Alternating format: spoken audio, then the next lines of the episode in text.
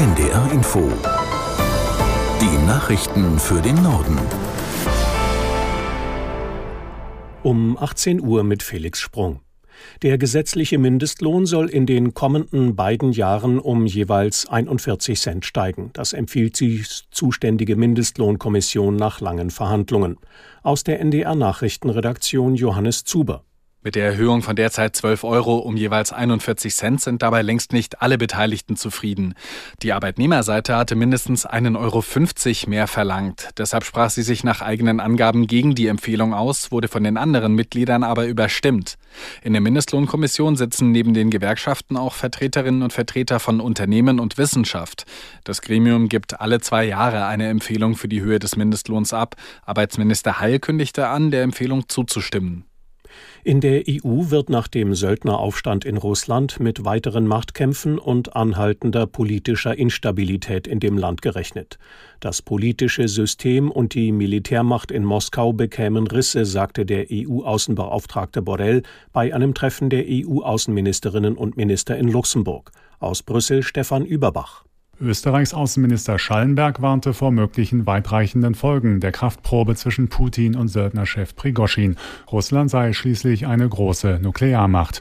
Auch der luxemburgische Chefdiplomat Asselborn sprach von einer Gefahr, nicht nur für Europa, sondern weit darüber hinaus, sollte das größte Land der Welt mit den meisten Atomwaffen der Welt zerfallen. Auch als Konsequenz aus dem Prigoschin-Aufstand will die EU die Rüstungshilfe für die Ukraine ausweiten. Der Europäische Friedensfonds, der einen Großteil der militärischen Unterstützung finanziert, wird um dreieinhalb Milliarden Euro aufgestockt. Der Chef der Wagner-Söldnertruppe Prigozhin hat sich erstmals seit dem bewaffneten Aufstand gegen die russische Armeeführung zu Wort gemeldet. Prigozhin erklärte bei Telegram, die Revolte sei nicht als Putschversuch zu verstehen. Es sei ihm lediglich darum gegangen, zu verhindern, dass die Gruppe Wagner zum 1. Juli aufgelöst wird. Außerdem habe man gegen die schlechte Kriegsführung in der Ukraine protestieren wollen. Nachdem er den Marsch seiner Söldner auf Moskau am Wochenende gestoppt hatte, hatte der Kreml Prigozhin Amnestie und die Ausreise nach Belarus in Aussicht gestellt. Sein Aufenthaltsort ist allerdings noch immer unklar. Deutschland will in Zukunft 4000 Soldatinnen und Soldaten der Bundeswehr im NATO-Land Litauen stationieren. Das teilte Verteidigungsminister Pistorius bei einem Besuch in Litauens Hauptstadt Vilnius mit. Voraussetzung sei die entsprechende Infrastruktur vor Ort und dass das Vorhaben mit Plänen der NATO in Einklang stehe. Die geplante Stationierung einer Brigade samt Material und Familien sei mit erheblichem Aufwand verbunden. Litauen hatte Deutschland in der Vergangenheit mehrfach darum gebeten, dauerhaft Truppen in dem baltischen Land zu stationieren. Bundesgesundheitsminister Lauterbach will gefährdete Personen besser vor Hitze schützen. Deshalb berät er heute mit Vertreterinnen und Vertretern von Verbänden, Politik und Wissenschaft über einen nationalen Hitzeschutzplan. Der Plan soll unter anderem Pflegeheimen, Kommunen und Krankenhäusern helfen, angemessen auf Hitzewellen zu reagieren.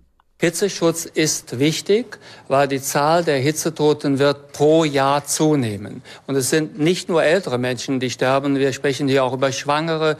Wir sprechen über Menschen, die chronische Erkrankungen haben. Wir sprechen über Obdachlose. Wir sprechen über Menschen, die einfach schlicht leicht zu retten wären, relativ leicht zu retten wären, wenn man einen Plan hat. Bundesgesundheitsminister Lauterbach. CDU-Chef Merz hat bei einem Treffen mit den Spitzen der Unionsfraktionen der Länder eine schärfere Abgrenzung von der Bundesregierung angekündigt. Merz reagierte damit auf die Landratswahl im Kreis Sonneberg in Thüringen, die die CDU gegen die AfD verloren hatte. Aus Rostock Caroline Kock. Wahlergebnisse wie in Thüringen dürften sich nicht verfestigen, seien aber vor allem Ausdruck für eine Unzufriedenheit mit der Regierungsarbeit im Bund. Die Union wolle sich jetzt aber nicht mit der AfD in einen Wettbewerb der Herabsetzungen begeben, so Merz, sondern ihre Pläne für Energie- und Wirtschaftspolitik stärker herausstellen. Ihr Hauptgegner seien dabei die Grünen. Die Konferenz der Unionsfraktionschefs dauert zwei Tage. Sie wollen noch über mögliche Reformen des öffentlich-rechtlichen Rundfunks beraten und dazu am Dienstag Forderungen formulieren. Soweit die Meldungen. Das Wetter in Norddeutschland meist trocken, in Mecklenburg-Vorpommern teils kräftige Schauer und Gewitter, gebietsweise Unwettergefahr 20 bis 24 Grad. In der Nacht oft trocken, in Vorpommern letzte Schauer und Gewitter, Tiefstwerte 16 bis 10 Grad. Morgen Aufhellungen, örtlich gewittrige Schauer 18 bis 23 Grad. Am Mittwoch wechselhaft, einige Schauer 18 bis 24 Grad.